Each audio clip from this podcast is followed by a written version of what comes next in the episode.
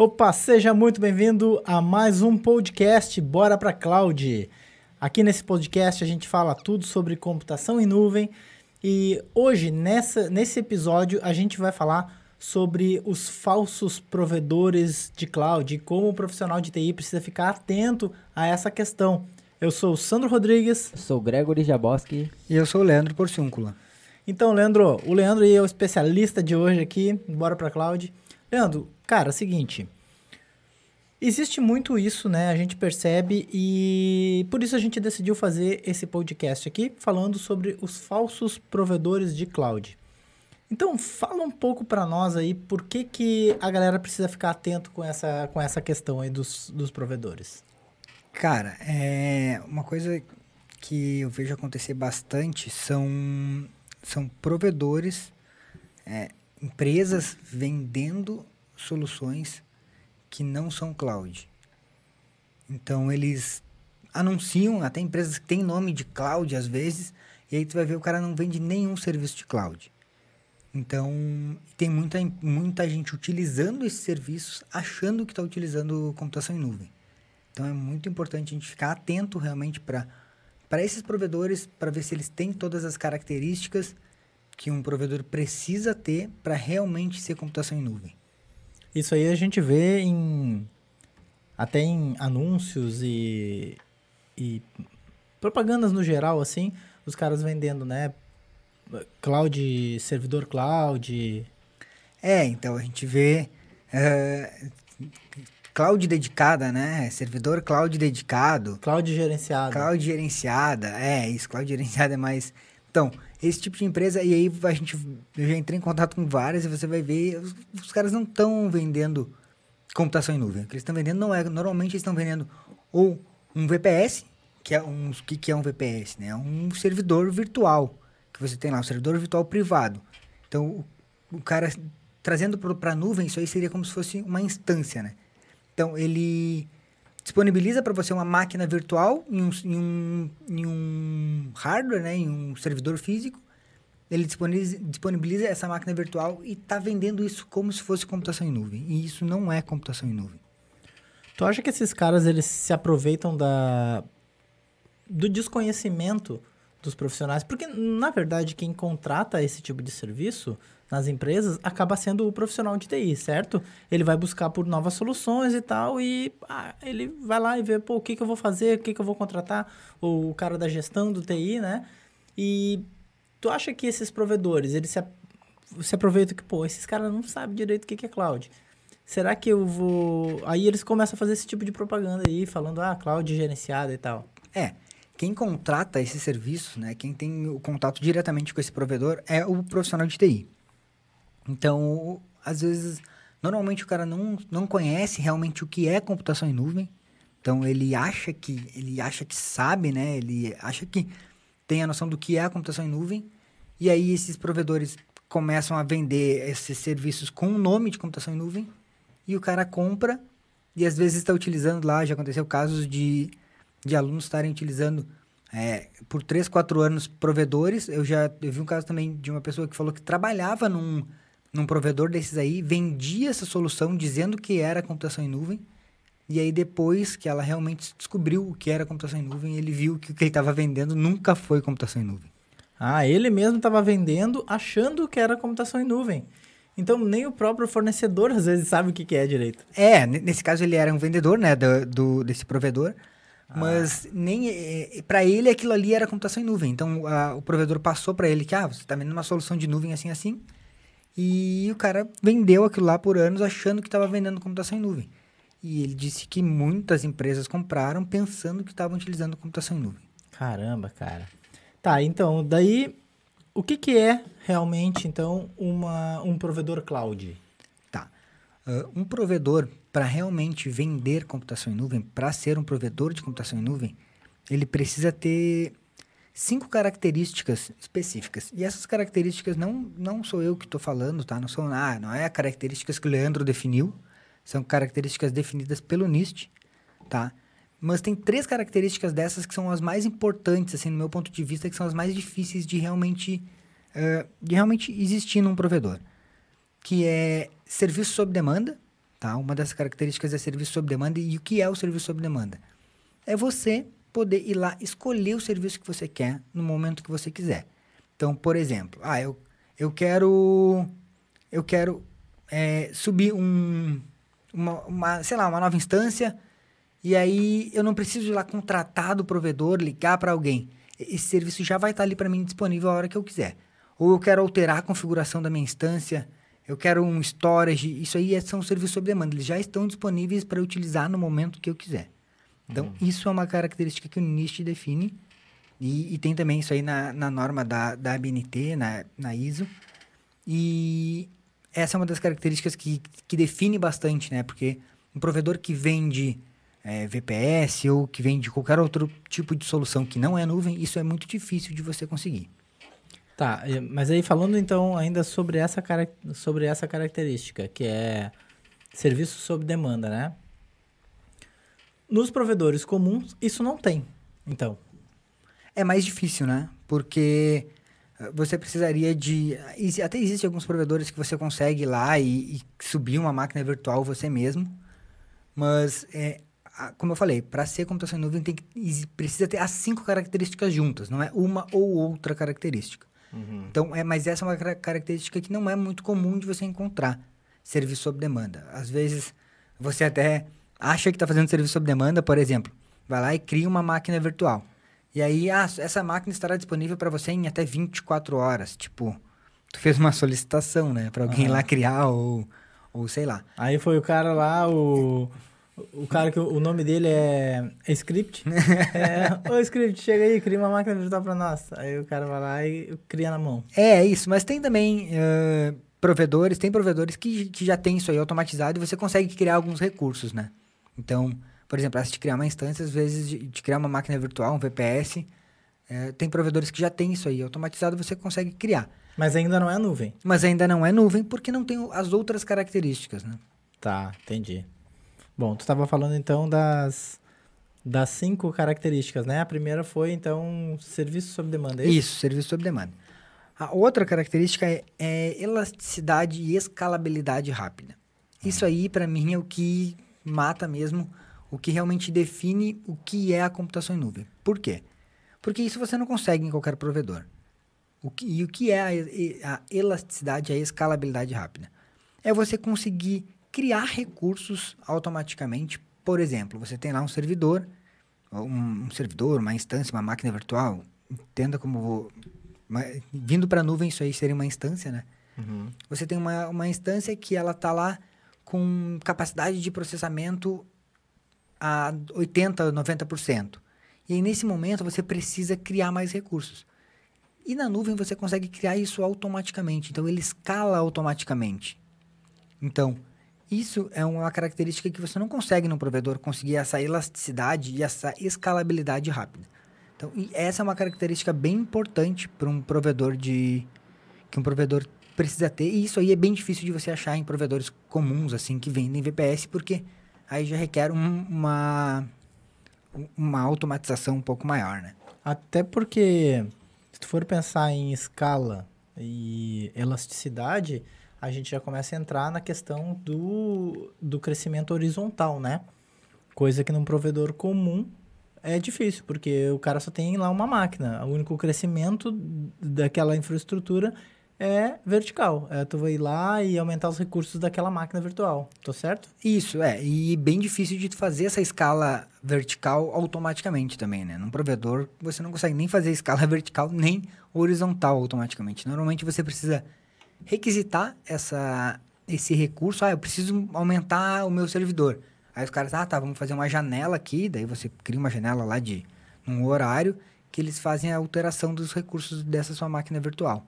E já na nuvem isso aí é totalmente transparente, assim. Então você consegue é, escalar, e isso é importante por quê? Porque essa escala a, automática, como tu falou, ela tem esse crescimento, você faz esse, essa escala horizontal. Então você cria mais servidores ou é, mais instâncias, né? E quando precisar excluir essas instâncias, assim como ele escala, ele também exclui essas instâncias automaticamente. Isso aí é importante porque você consegue já entrar na parte de redução de custos e otimização de recursos, usar a, somente o recurso. Você vai pagar somente o recurso que você está utilizando. E essa é uma outra característica. Ah, tá. sim. Tá, não, beleza. Mas então, só para a gente fechar essa questão do, da escalabilidade rápida, elasticidade rápida, né? Elasticidade e e escalabilidade, os dois. Tá, até porque num provedor comum, para ter essa elasticidade, escalabilidade, a gente vai precisar de um load balance, né? Porque para você esca- escalar uma aplicação horizontalmente, ou seja, com vários servidores respondendo pela mesma aplicação, precisa ter um load balance ali na frente para distribuir esse tráfego, né? E num provedor comum, como que é isso? É, então, num- na nuvem, né, dependendo da, da sua aplicação, por exemplo, se for uma aplicação de front-end lá, que ela tem acessos, você precisa colocar um load balance na frente. Então, na nuvem, você cria um load balance e todas essas instâncias que vão escalando, elas vão entrando nesse load balance automaticamente e a sua aplicação já começa a responder por esses recursos. Já num provedor que não é nuvem, você precisaria criar esse load balance manualmente. Então, por exemplo, ter um, um servidor para subir uma aplicação que faça esse, esse load balance. Então, ficaria muito mais difícil. E na nuvem você já tem isso como serviço. Então, é, é bem... É possível de fazer num, num provedor comum. Não estou dizendo que não é possível. Mas é ficar muito caro e dá muito trabalho. Inclusive, trabalho de gerenciar toda essa infraestrutura, né? É, até porque para montar um. para implantar um servidor lá, num, um load balance lá num provedor comum, tu vai ter que pedir, o cara vai provavelmente já não, não tem isso preparado lá, ele vai ter que instalar um servidor com Linux, aí faz, botar um sistema lá de load balance e tal, tal, tal, e montar um negócio manualmente para você, né? É, ou até mesmo só, ele só vai disponibilizar, disponibilizar esses servidores e você vai ter que criar esse load balance e gerenciar tudo isso, né? Nossa. Tipo, uma coisa muito maluca, assim. Sendo que na nuvem você simplesmente vai ali, cria o recurso, um serviço, né, na verdade, e ele já fica disponível e além dele tá, de existir esse load balance, ele fica disponível em alta disponibilidade, que é, você vai ter esse load balance separado em pelo menos dois data centers, é, dependendo da forma que você configurar, é claro.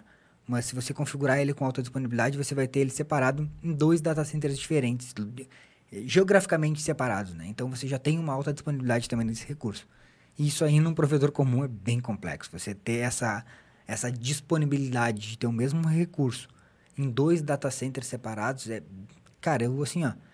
Não me vem nenhum provedor na cabeça hoje que, que, venda, que não seja nuvem, claro, que venda esse tipo de recurso, né? Que você consiga ter a mesma aplicação rodando em dois data centers diferentes.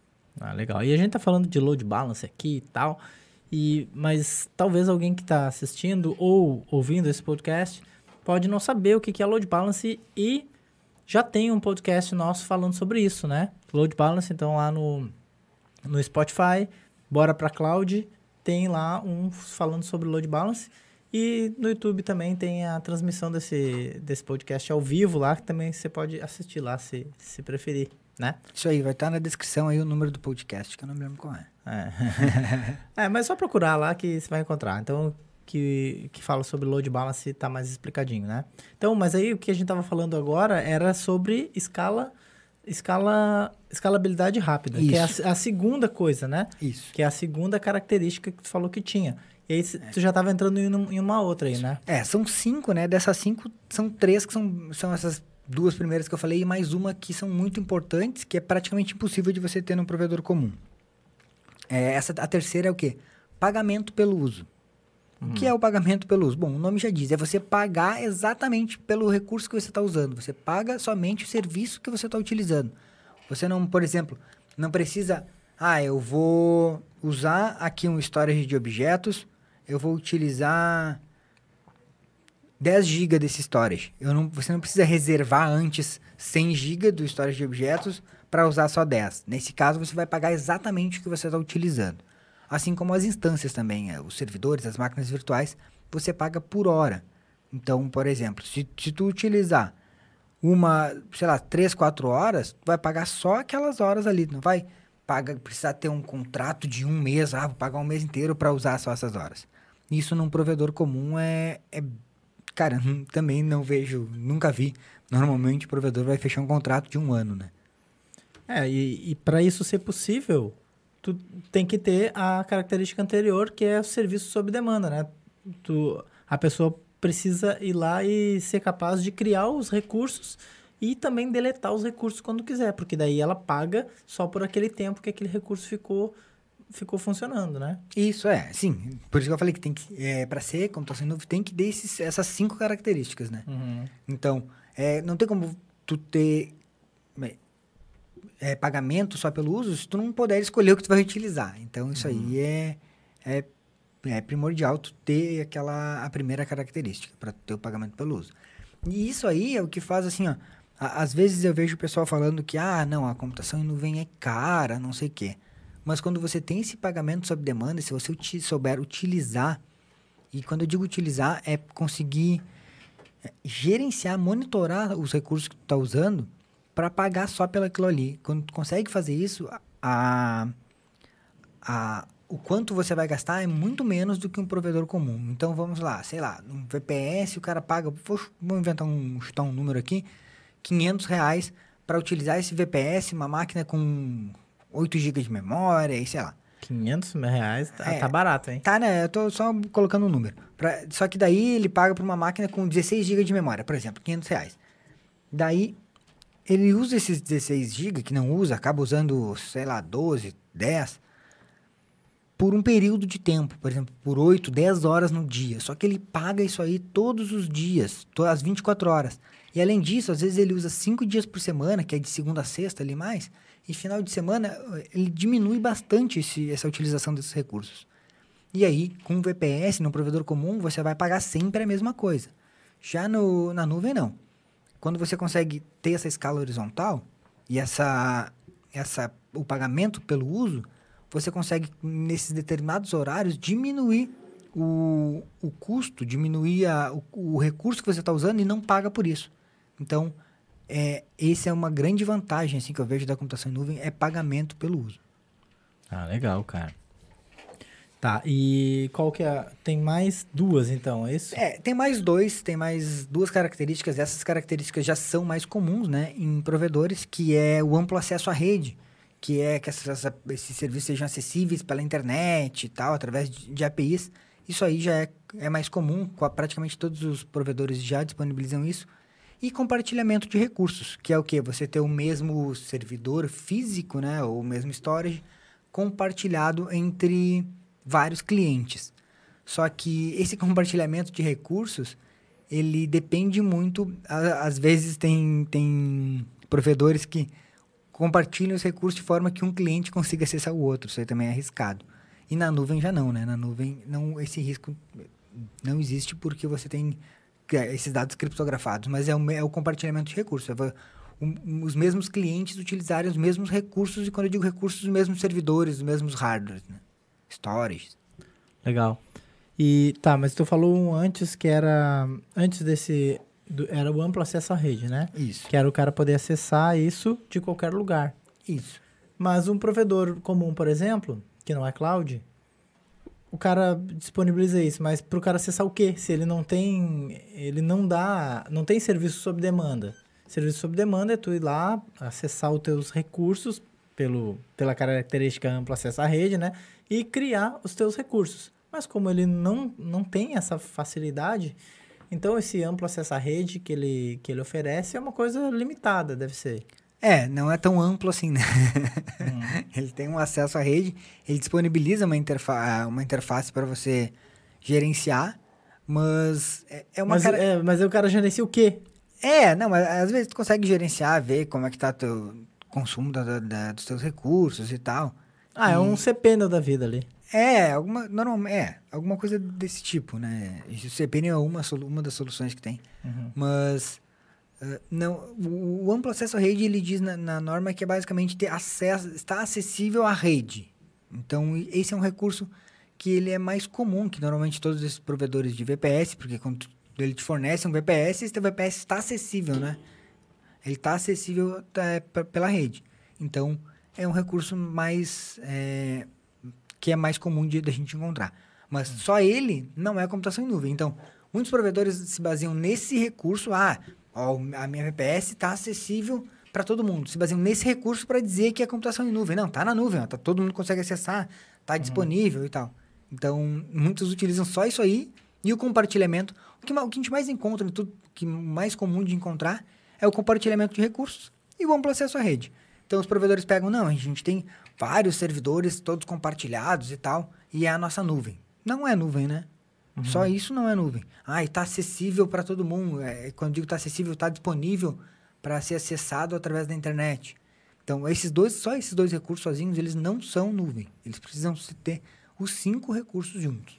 Tá, então, só para a gente deixar claro, para a gente identificar que se o, se o serviço que, que o cara está contratando, se a pessoa lá, o profissional de TI, que está lá na empresa, ele quer contratar um serviço, para ele identificar se esse serviço é cloud ou não é cloud, ele tem que avaliar essas cinco características. É isso? Isso. O provedor precisa ter essas cinco características. Tá, então, se for só um, um servidor remoto, virtual remoto, isso não é nuvem. Isso não é nuvem. Embora os caras chamar, chamem de nuvem para vender como nuvem, para agregar valor, é isso? Isso, isso aí. Então, ele, o provedor precisa ter essas cinco características. É muito importante. Ah, e daí tem gente que fala, não, mas se eu pegar o meu servidor e colocar num provedor, se eu pegar o meu servidor e colocar lá num, num data center remoto, eu estou colocando o meu servidor na nuvem. Não, isso aí não é você colocar o seu servidor, seu servidor na nuvem. Isso aí é um colocation, né? Que é simplesmente usar o amplo acesso à rede de um outro provedor. Você não está nem usando compartilhamento de recursos. Uhum. Nesse caso, é só o amplo acesso à rede do data center. Tu diz do cara colocar um servidor dele, físico, lá no provedor. Isso. Você pegar o seu servidor físico, porque isso acontece, tem gente que não quer manter o data center, né? E quer usar um data center que já exista de algum outro provedor. Então, você pega o seu servidor e coloca lá dentro do data center isso aí você não está colocando o seu servidor na nuvem, você está colocando o seu servidor num outro data center, utilizando apenas a característica de amplo acesso à rede, porque daí esse, esse seu servidor vai ficar disponível através de, da rede. Então, é a única característica que você tem nesse caso.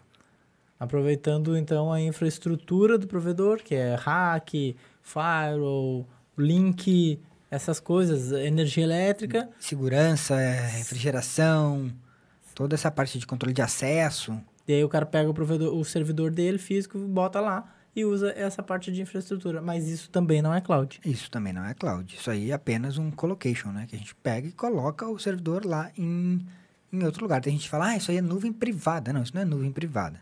Isso aí é só colocar o servidor em outro lugar. nuvem privada.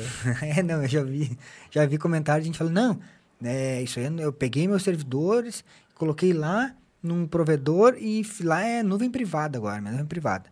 Não, só você colocar ele lá, isso aí não é nuvem privada. Tá longe de ser nuvem privada. Bem, bem longe. Não tem nenhuma das características que tu falou. É, só o amplo acesso à rede que vai ficar acessível. Legal. Cara, e por que que tu acha importante os profissionais de TI saberem isso, terem clareza sobre essa diferença entre o provedor comum e o provedor de cloud? Cara, primeiro para eles é, pa, pararem de, de ter medo de usar computação em nuvem, né? Porque normalmente o cara tem medo de usar computação em nuvem.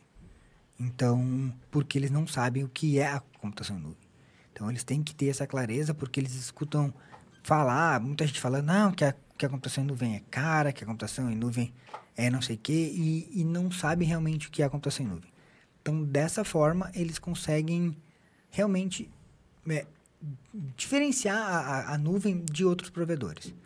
E o outro motivo é o, pelo que eu, ve, que eu vejo assim, que é bem importante também, que as empresas estão começando a pedir para os funcionários ou para as empresas terceirizadas que atendem eles. Quando eu digo as empresas, é, os diretores ou gestores das empresas estão começando a pedir computação em nuvem e chega na hora o cara que é o técnico, o cara que atende aquela empresa não sabe o que é computação em nuvem. Então ele acha que sabe, começa a inventar um monte de coisa e começa a colocar barreiras nisso aí. Ah, não, mas não vai para a nuvem por isso, por aquilo. Mas ele realmente não sabe o que é computação em nuvem. Então, entender esses conceitos são muito importantes na hora de você. É, para você conseguir fechar mais negócios. Porque o que acontece? Muita gente fala: ah, eu não. Eu, não, aqui não tem. Nos meus clientes não tem. Não encaixa nuvem.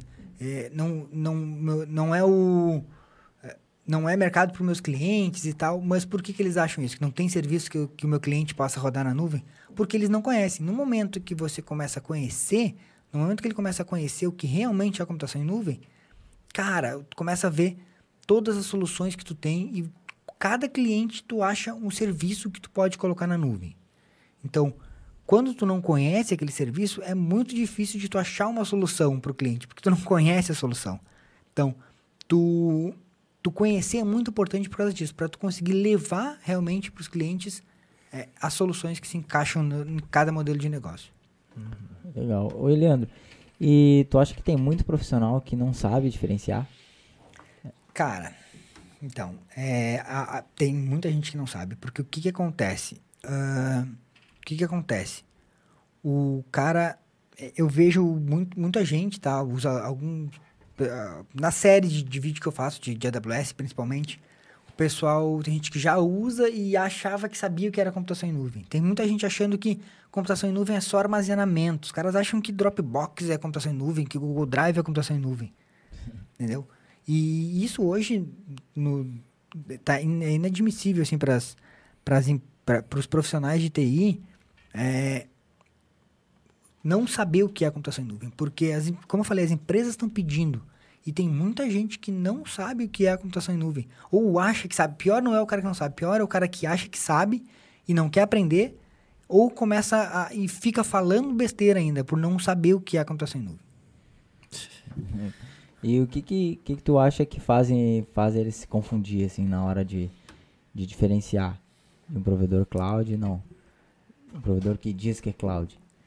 Cara, assim, ó, na- confunde. Na né? verdade, eu acho que nem é questão de confundir, né? Eu acho que realmente é o cara desconhecer o que é a computação em é nuvem. cloud, aham. O que confunde é o, o que, que eu percebo? Que os provedores, é, o os provedores, quando eu falo vendedor do provedor, vai lá e fala pro cara, ah, não, eu tenho, essa aqui é minha nuvem, não sei o que, tal, tal, tal. E aí o cara não conhece realmente o que é a computação em nuvem. Ele acha que aquilo ali é a computação em nuvem. Então, isso aí é o que eu, eu acho que é o maior, o maior erro. Os caras acabam caindo no papo de vendedor, papo de vendedor de provedor, tá? E Papo de vendedor. É, vendedor que não é um vendedor assim. Conhece, co- né? confiável, assim, né? Isso, isso, é. Quando eu digo papo de vendedor, é aquele papinho de vendedor que o cara. Do vendedor falcatrua. É, do É. cara conta, conta uma coisa sem nem ele saber o que, que é. E às vezes a- a- nem é culpa do vendedor mesmo, é porque nem ele sabe o que realmente é computação em nuvem. Como foi o caso que eu contei antes. Aham. Então nem o cara vendeu aquilo ali muitos anos achando que sabe que, mano, tô vendendo computação em nuvem para meus clientes e tal. E o cara não fez na, na má fé, assim. Mas ele achava que sabia o que era. E aí quando o cara vê que não é aquilo ali, ele. putz, então isso aí é o que os, os, os, os profissionais de TI precisam saber o que é computação em nuvem, porque na hora que eles forem procurar, ou na hora de conversar com, com o empresário, ou com o chefe dele, se- seja quem for, ele tem que saber o que ele está falando. Então, é, é- isso aí é muito importante, pelo menos a teoria é muito importante. Tá, legal, cara. Então, assim, agora o cara. Ele tá lá na empresa dele, ou ele tem a empresa dele, ou trabalha numa empresa e ele. Um cliente pede alguma, alguma solução em nuvem, ou, ou ele vê no mercado e tal. Quais são os caminhos? Como é que ele pode hoje aprender isso? Saber o que é computação, pelo menos esse conceito, ter clareza de o que realmente é computação em nuvem, do que o que não é, para ele não cair nessa armadilha aí do provedor de, de- do falso provedor de nuvem. Cara, assim, ó, tem uma a documentação do NIST, ela é bem é, é uma norma, né, que ela é bem importante. Então, você lê aquela norma ali, você já vai, cons- vai conseguir ter um, uma ideia desses conceitos.